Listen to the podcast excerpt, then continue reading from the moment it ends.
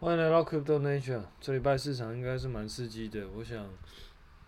如果你在过去呃两三个月，从十二月底到现在，你有陆陆续续去买入的话，应该都呃应该说过去的那个部分应该都有赚钱才对了。但是整体来说，会不会是正的，可能还不一定，要看你是看你是买什么东西，然后你是什么什么时间点买的。但是如果你是买像 BTC 啊 ETH，基本上你如果在过去的两三个月都有加码一点点的话，基本上这些目前来说可能都是正的。所以我觉得呃，感觉好像有看到一点曙光。不过其实大部分的币都还是属于一个比较嗯，应该说还在。试着突破那个下降趋势啊，所以我觉得，呃，还是必须要再持续观察。这礼拜比较，我觉得比较重要的事情应该是 Cash.io 这件事情。那 Cash.io 呢，应该是 Solana 上面的一个稳定币的协议。那至于协议到底在干嘛，其实我并没有很认真的去了解。那基本上目前的状况就是整体事件的状况，基本上就是整个协议被骇客攻击，然后导致那个它的价格归零，然后骇客可以从里面去把里面的钱拉出来。目前看起来是这个样子啊。啊，必须说，因为我并没有去投这个协议，所以，嗯，我没有太过琢磨在这个协议本身，然后骇客攻击的手法我也没有去研究。但是我想，我想借着这个题目去延伸讲的，就是说，其实，在区块链上，你在投的各种协议，其实都是很危险的。嗯，打个比方吧，比如说像像这次的攻击事件，那嗯，假设你今天有办法在一开始，你有你有去研究，你你有能力去研究这个协议本身的话。就是协议本身的一些 code，那当然这个前提是在它必须有必须 open source，然后你可以看得到 code 的状况下，你可能可以去看说你在投这个东西，它到底是不是有问题，会不会有一些呃可能被害的风险。但假设你今天并没有这个，你没有办法去了解这些东西的话，其实你等于是很赤裸的走在那个呃。冰天雪地上，我们套一句猎人的话来说，就是假设你今天没有学会念的话，你在面对念的攻击，你是完全没有任何招架的反应能力的。所以，唯一的方法就是你自己也学会念，然后透过这个念去抵御呃对方来的来来自念的攻击。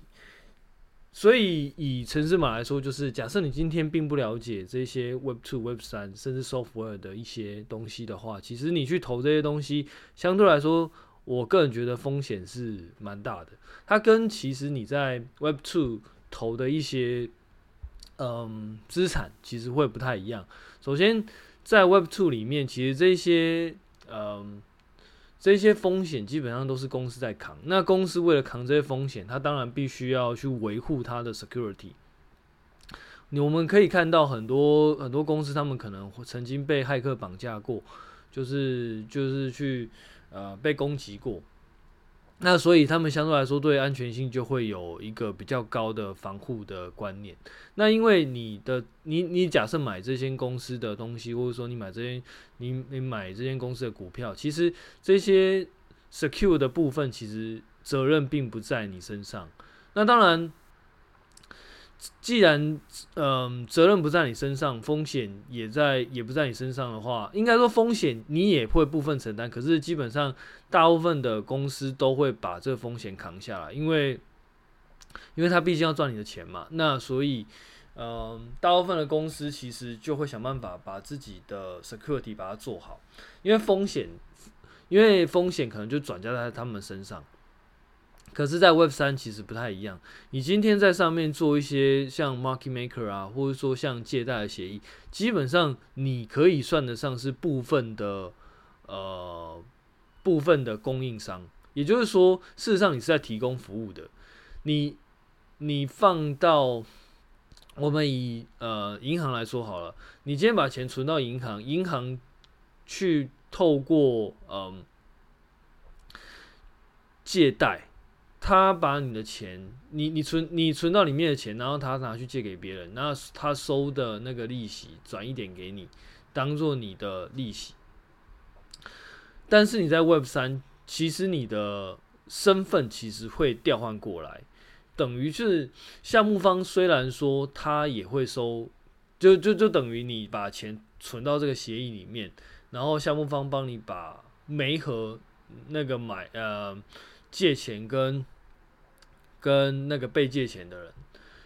但是在这个角度上，你会拿到比在银行。更多的利息，某种程度上是因为你是你不单纯只是一个呃存钱的人，你可能还担负着呃提供流动性的人。也就是说，事实上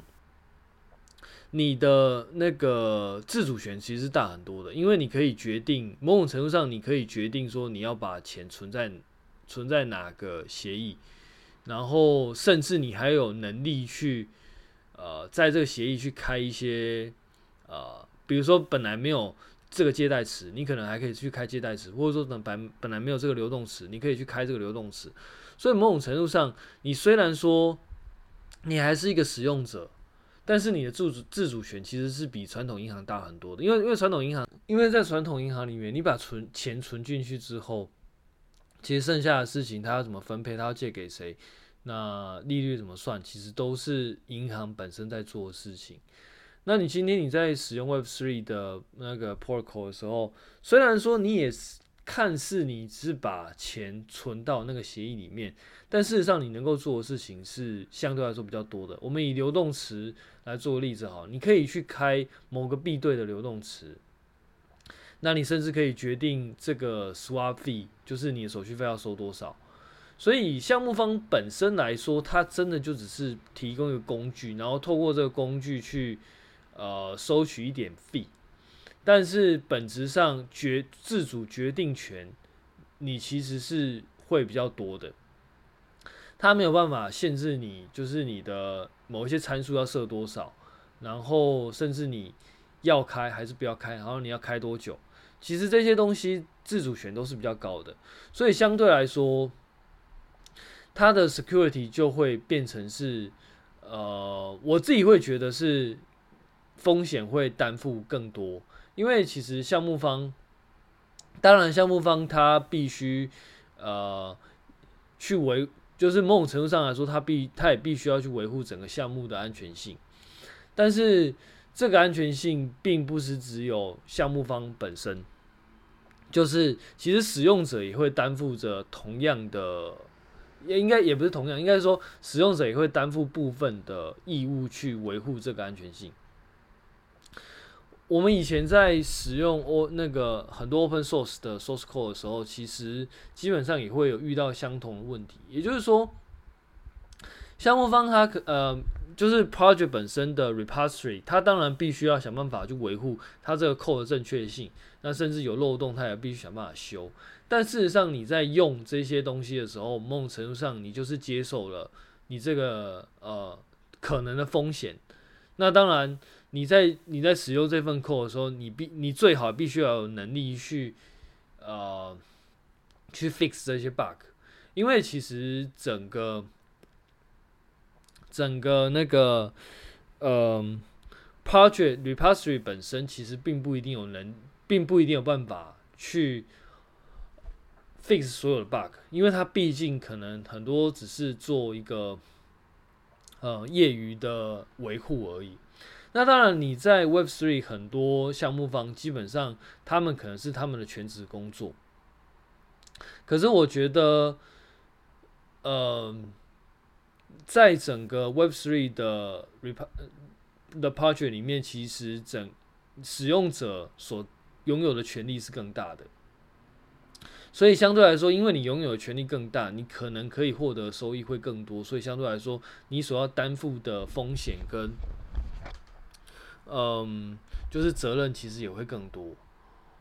当然，未来我觉得应该会有那种就是私人公司，然后替使用者去 maintain 这一些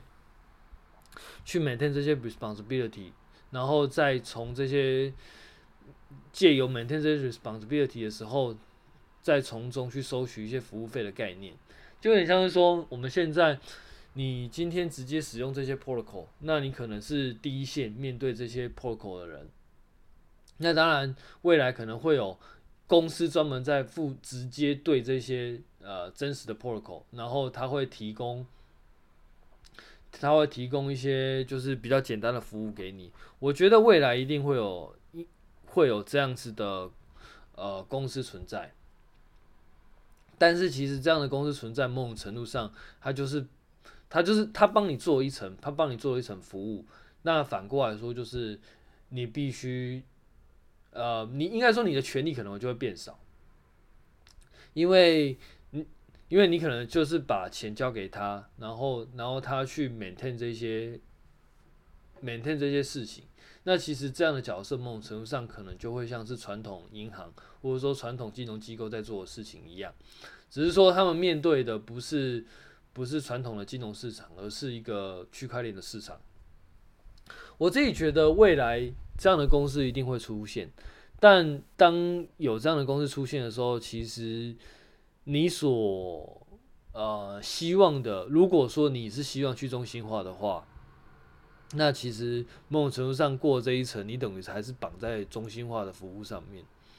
那当然也不是说中心化服务就一定，我呃至少我自己觉得不是中心化服务就一定不好了，只是说你必须要认知到这件事情本质上的不同。呃呃，我们换个我应该说我们把我们刚刚讲的话再重新整理一遍。简单来说，就是我们在做去中心化服务的时候，其实你相对来说是拥有比较多自主权，你可以决定你这东西。要比如说流动池哈，你你决定你的配额应该要放什么流动池，然后你要放多少，要比例多少，你等于是在做传统金融市场里面的造市商的角色，因为你提供你你对整个市场提供流动性，那你有很多相对来说比较高的自主权去做这样的事情，但反过来说，就是你其实是必须要担负更多的责任，或者说更多的风险。那因为以往这些风险可能是建立在一些金融公司上面，那他们本身就会聘请一些 security 的的专家，或者说 security 就是这个就是我们所谓的白帽，然后去维护他们公司金融资料库的安全。可是你今天在区块链的时候，其实单靠项目方本身的力量不一定有办法，不一定不一定有办法完成这样的事情。最大的原因是因为项目方在去中心化的的角的架构下，他角色不，他权力并不一定可以被容许到这么大。我们打个比方来说好了，我们今天在传统的公司里面，你今天遇到一个 security 有安全性的问题，那我今天是公司，我自我既然知道会有这个问题的话，我可能就可以马上关掉，或者说我直接做一些比较。直接的手段，比如说我就直接不上了，或者说我直接把这个东西把它砍掉什么之类的，反正一切都是在我公司的内部里面，所以我怎么做，其实外面的不一定会知道。但反过来说，因为你在那个区块链上，其实很多东西都是公开的，所以既然是公开的，那你在去中心化又强调，其实没有一间中心化的组织可以去，呃。Take care，或者说去决定所有事情，也就是说，你没有，并没有办法像中心化的公司这样，就就决定觉得它有害，你就做一些相对应的处置。没有，你在去中心化的的角色里面，你不一定有办法这样做。不，不是说不行，只是说你不一定有办法，甚至你可能还要经过一些投票的决定，你才有办法做到这些事情。那假设今天一个协议被攻击了。呃，项目方一定有办法去做及时的处理吗？其实不一定，因为因为因为他不一定有权利可以，他不一定有，他不一定被授予有这个权利可以做这样的事情。所以单靠项目方，我觉得我自己觉得是不太不太现实的。所以因为没有办法单靠项目方去去呃扛掉这个风险，所以反过来说就是。这些风险可能就会转嫁到呃你这个区块链的使用者上面。也就是说，假设你今天你在里面提供流动性，某种程度上你也会承受呃比在传统金融更高的风险，因为你在传统金就是 我们换个角度来说，你今天在传统金融公司里面，你投你投进去，然后他觉得你的钱，你放在里面的钱可能会有风险，他可能就帮你把这些钱转到其他地方去。可是你在那个区块链的组织里面，你不一定有办法做这样的事情，因为他不一定有权限可以去转你的钱。那他遇到骇客攻击，他也不一定可以办法冻结冻结所有的钱，因为很多东西他不一定有不一定有权利可以这样做。那有权利这样做的，通常在很多状况下会被视为其实不够去中心化，其实很讽刺，对吧？我我也觉得很讽刺。可是事实上，目前推估下来，这好像会是一个，嗯，好像会是一个结果。那当然，今天讲的这些东西，其实我也还在思考，到底怎么样才是比较好的。好的解决方式，所以我也没有一定的答案，我只是，我只是在这个，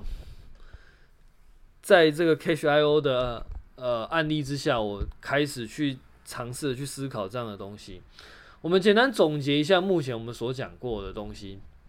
我们在去中心化的架构里面，其实呃，我们强调的是治理，那希望可以很多人去参与。治理某一个协议，因为这个协议可能是一个呃公共的服务或者是公共的市场，我们不希望有一个中心化的角色，然后去管理这个市场，因为我们希望可以公开，可以可以透明。但反过来说，当遇到攻击的时候，因为你必须要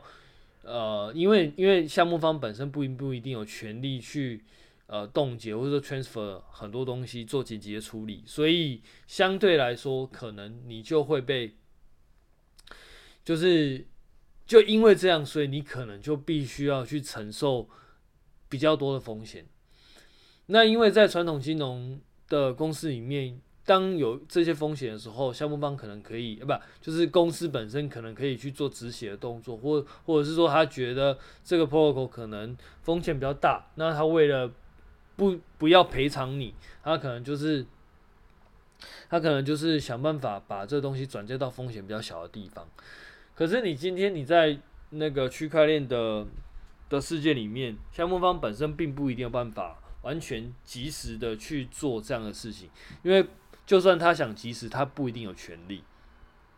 所以综合之下。你今天你在里面的使用者，你就必须要担负更多的责任，承担更多的风险。我自己觉得啦，我自己觉得，所以，所以在那个，这就是某某种程度上第一点，为什么我在这个在这个节目里面，我很少去讲说哪一个东西我就是不错，可以买什么之类的。我因为基本上我都是。大部分的状况，我都是会跟大家说，其实这个东西现在比较不太适合一般人参与。最大的原因就是就是在于此，因为你今天假设在，嗯，假设在这状况之下，你不了解他的协议在干嘛，今天有问题的时候，你也不晓得，呃，原因到底出在哪里。而且而且基本上，这个对于一个就算是你今天是工程师好了，你今天没有特别去研究这个协议，你也不会知道这个协议会不会有什么问题。简单来说，它就是需要去需要花时间去看的。那既然你可能在那个传统的投资世界里面，你可能会遇到一些消息，你可能就会乱砍什么之类的。那这个问题可能在。区块链上可能就会更加严重，因为你很多消息可能会伴随着它有一些技术的层面存在，那你不一定有办法及时的去辨辨识这个真伪，所以你可能会乱砍的机会会更高。然后第二点是说，其实很多协议它都是用软体写所写成的，但是问题是，假设你今天并不了解这个协议。或者说你也并不了解这个软体它实作原理，你你去投这样的东西，其实相对来说风险就是大的，因为你根本就不了解里面到底在到底在到底在写些什么。那当然还会有另外一个问题，就是说很多很多库其实并没有 open source，那就更其实某种程度上来说更危险，因为你连他写什么都都不知道，那他有什么权利你也不知道，所以。呃，还有还有另外一点就是说，其实我都会蛮鼓励，至至少我这个节目基本上都会想办法去分享一些区块链相关技术的知识。某种程度上，就是因为我会觉得，假设你今天想要参与 Web 三的的东西的话，其实多多少少你还是必须要更多的去了解软体相关的知识，因为因为。呃，你如果不了解这些知识的话，其实对你自己而言，你在使用这些协议的时候，其实你你很难真的很可以说放心嘛。你因为这些协议，它很多时候就是它用新的语言，然后又太也不能讲复杂，可是它必须要花时间去看。所以，当你今天对于这些协议你都不了解的时候，你其实去做这件事情，其实是会，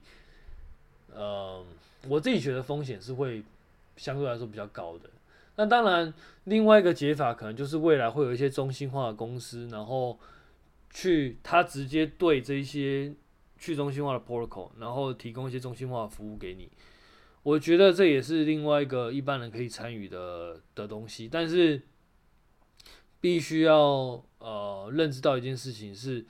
当这样子的服务出现的时候，其实你在用的东西也就不能不太能够说是一个去中心化服务，本质上你还是在用一个中心化服务，就有点像说我们现在在用的中心化的交易所一样，像币安、像 FTX，其实都是类似的东西。虽然说他们也是一样在链上工作，但是他们他们就像是一个。就是假设你今天在，比如说在那个以太坊，你有一个地址，那可能在中心化交易所，它也有一个以太坊的地址。那你在你你有这个地址，你可以直接对于以太坊去做一些操作。那交易所的地址也可以对以太坊做一些操作。可是当你今天用交易所提供给你的地址的时候，某种程度上，你在那个整个 ETH 的链上，你可能就是一个嗯。未知的存在，因为交易所对外的那个地址可能跟你的地址是不一样的东西，也就是说你，你这个地址可能就是只有在这个中心化交易所里面是可见的，所以你基本上在用的就是一个中心化服务，简单来说是这个样子。那当然不是说这样子的东西不好，你看像 FTX、币安，甚至像那个。呃，Coinbase 其实我觉得都都算是一个不错的服务，所以，嗯、反正总结就是，我觉得，当你今天在用去中心化服务的时候，你可能会获得比较多的权利，但是相对来说，你可能也会需要去负担更多的风险跟责任。那你今天用中心化服务，你可能比较不会有那么多的权利。但是相对来说，可能就你可能就把你的事情交给别人代劳，那就看你相不相信这个中心化服务。我自己觉得是这个样子啊。但是如果你假设你今天你真的很想要去做链上的服务的话，直接想要去执行链上的服务的话，我个人会建议你其实还是多多少少要了解一些 software 的知识，不然的话，其实你就相当于是你买一个东西，但是你完全没有看说明书，道理是一样的。你就是下意识的以为说明书跟你想的是一样的，但殊不知说明书可能跟你想的一点都不一，一一点都一点都不一样。所以我觉得透过这个东西，算是也算是自己一个反思吧。就是到底你在做去中心化服务的时候，你应该可能要认知到的风险可能是什么？那当然，今今天我讲的这个，其实我觉得讲的蛮乱的啦。那从头到尾，其实也是颠三倒四的啊。希望在听的时候不会太痛苦，因为因为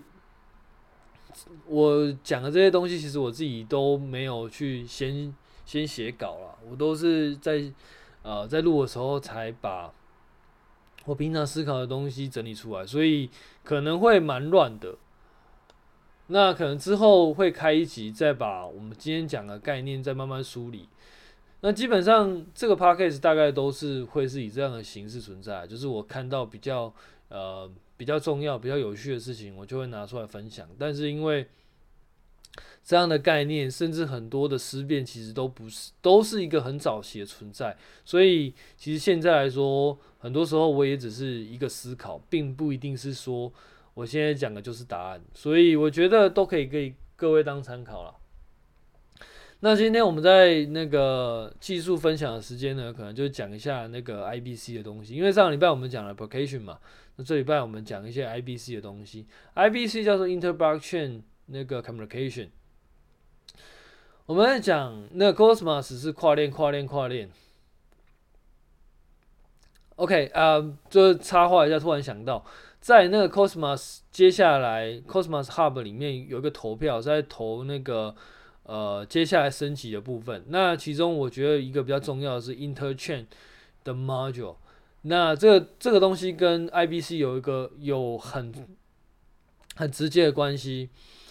那基本上它就是你可以在链上去操纵别的链的 m 别的链的那个别的链的 Account。简单来说，就是假设有两个链。一个链是 Juno，然后另外一个链是 Cosmos。你可能可以在 Juno 里面去操纵 Cosmos 的 account，然后去做转账，听起来很厉害，对吧？这个就是那个在跨链的那个账户的操作。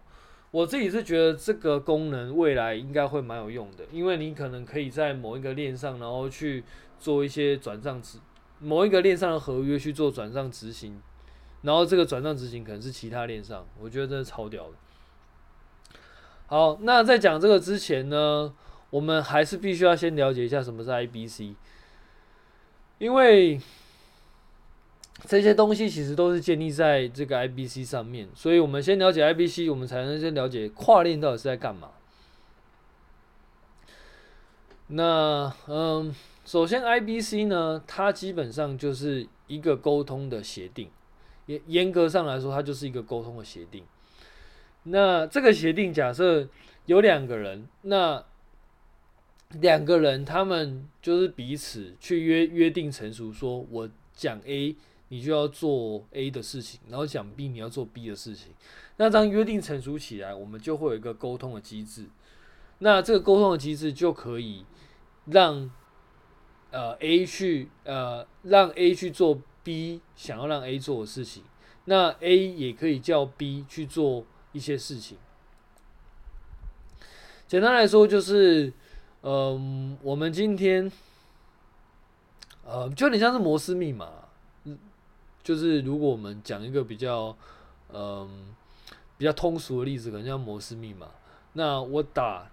就是哒哒哒哒哒哒，然后可能就是代表哦，这是什么意思？哎哎，因因为摩斯密码的那个表里面有代表，就是我就是点。点，或者说长音，或者说连续点几下，就代表是什么意思。那自然你，因为我们有这个表，所以我们自然而然就可以去透过这个表知道说，哦，你现在跟我讲的是什么意思。所以，因为这个样子，所以我们才可以进行跨链操作。简单，所以更具体的说，就是我今天在 A 链说，我转账的协定可能是怎么样。那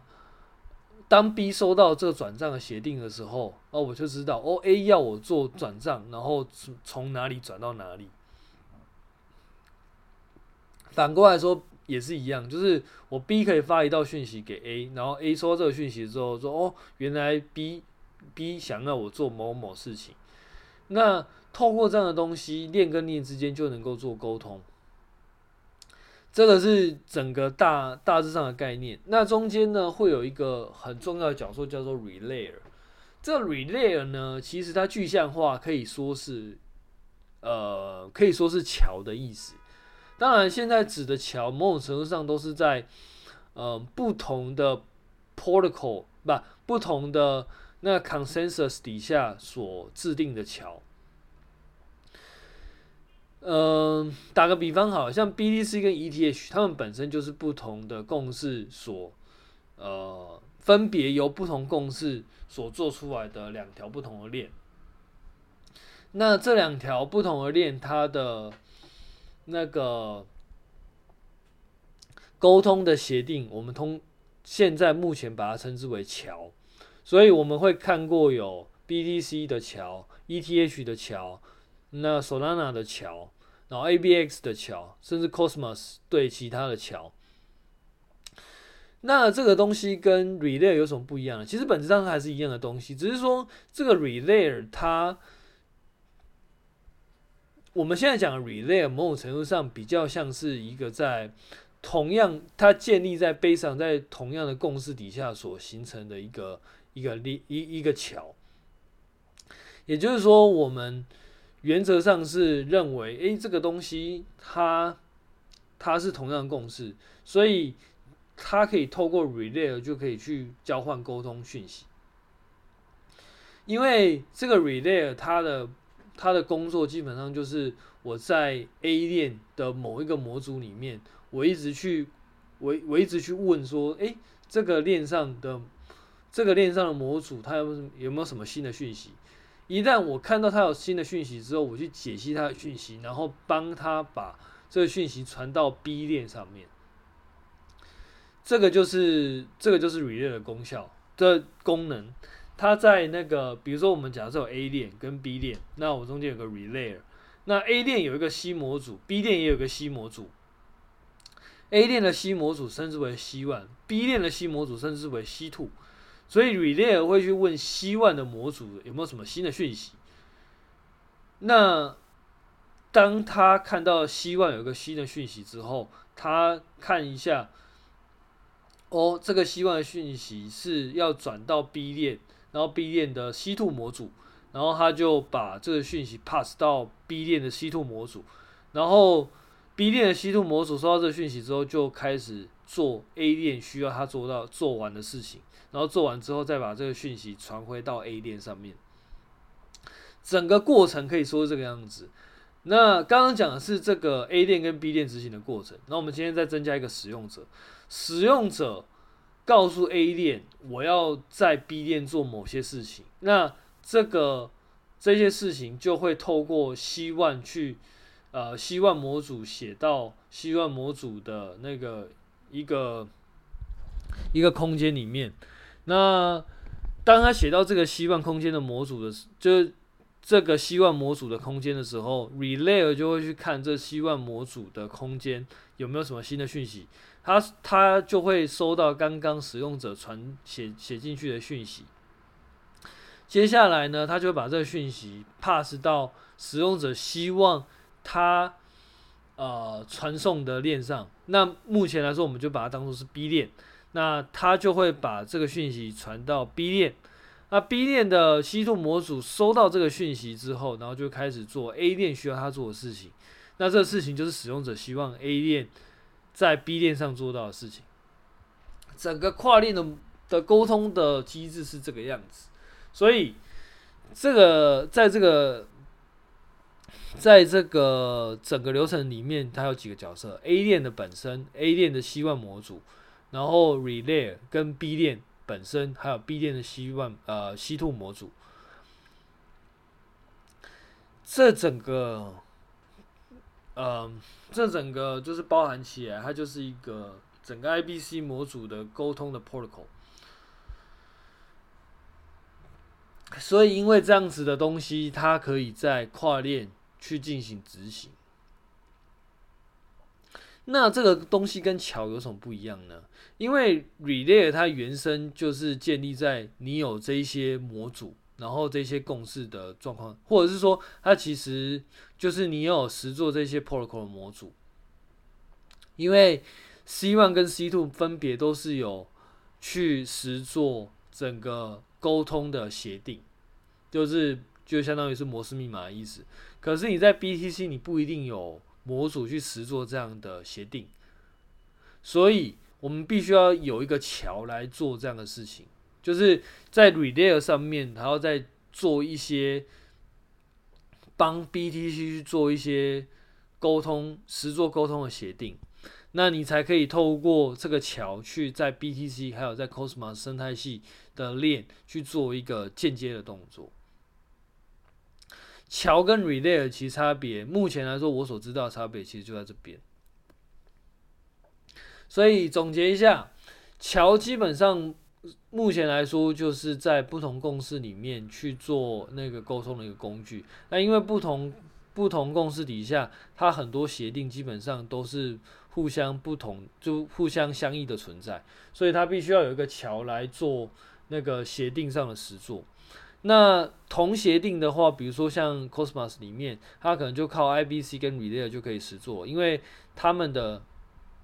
他们的那个共识基本上是类似的。那如果你使用 Cosmos SDK 所实做出来的链，基本上都可以很好的去实做 IBC 的 protocol。所以，呃，总结一下，基本上，嗯、我们讲跨链基本上就是透过 IBC，就是刚刚讲的这些协定的 protocol，因为我们有 C two、C one、C two 的，刚刚讲我们有 C one、C two 的模组，那 C one、C two 的模组会分别实作 IBC 的 protocol，那因为有这个 protocol，就相当于是你是实做了一个摩斯密码，那两个人都了解摩斯密码的话，然后透过摩斯密码去做沟通的话，他们可以就可以了解互相想要传递什么讯息。那接下来就可以去做一些实，就是就是做一些动作。那因为这个样子，所以你在 Cosmos 里面，你才可以在不同的链去做沟通，然后再可以去做一些操作，比如说像转账啊，比如说像抵押什么之类的。那当然。不是说你想抵押就能抵押，你可能还要再做一些授权的动作。不过那个可能就是比较更进阶的东西。但原则上来说，它之所以能够做跨链，是因为你有这样的模组，然后有这样的功能。这样，我们今天大概 IBC 的部分可能就讲到这边。那嗯，因为今天讲的很多东西其实都算是蛮新的，那可能讲的比较没有没有到非常的顺畅。那可能之后假设之后应该你就常常会听到我一直在 repeat 这些东西啦，因为因为因为基本上整个区块链，呃，他在玩的就是这些东西。那当然投资就是它什么币会涨啊什么的，其实我觉得就比较难说。但事实上，它本质上他在做的事情其实就是这一些。那我自己会觉得其实。一开始要掌握到这些知识，其实是不太现实的，因为，呃，这些知识相对于一般来说都会比较抽象一点，所以之后就算这一集你可能听不太懂我在讲什么，我觉得也没关系，反正如果你有兴趣的话，之后我应该就会不断的在 repeat 这样的东西，然后会有更多的例子，然后我们就可以更了解这些区块链到底都在干嘛，因为事实上。呃，虽然说像 ABX 啊、BTC ETH 啊，像还是像那 Cosmos、Polkadot，其实他们可能链上公司都不不太一样，可是他们其实实作的原理很多其实都是类似的，因为毕竟 Computer Science 的原理其实大概就那样，也不太可能有一些很惊天，就是很非常不一样的东西。因为假设有非常不一样的东西，那大家可能就会去呃学习。如果那个东西真的是好的话，那大家可能就会。去学习这样的东西，那到最后大家都会也都会用类似的东西，所以其实，在整个区块链上，其实不一定要去看很多不同的协议，其实你只要专注在某一些协议上，然后把它弄懂，然后把它搞清楚它到底在干嘛，其实你大概就能够反推其他其他的链上可能都在干嘛。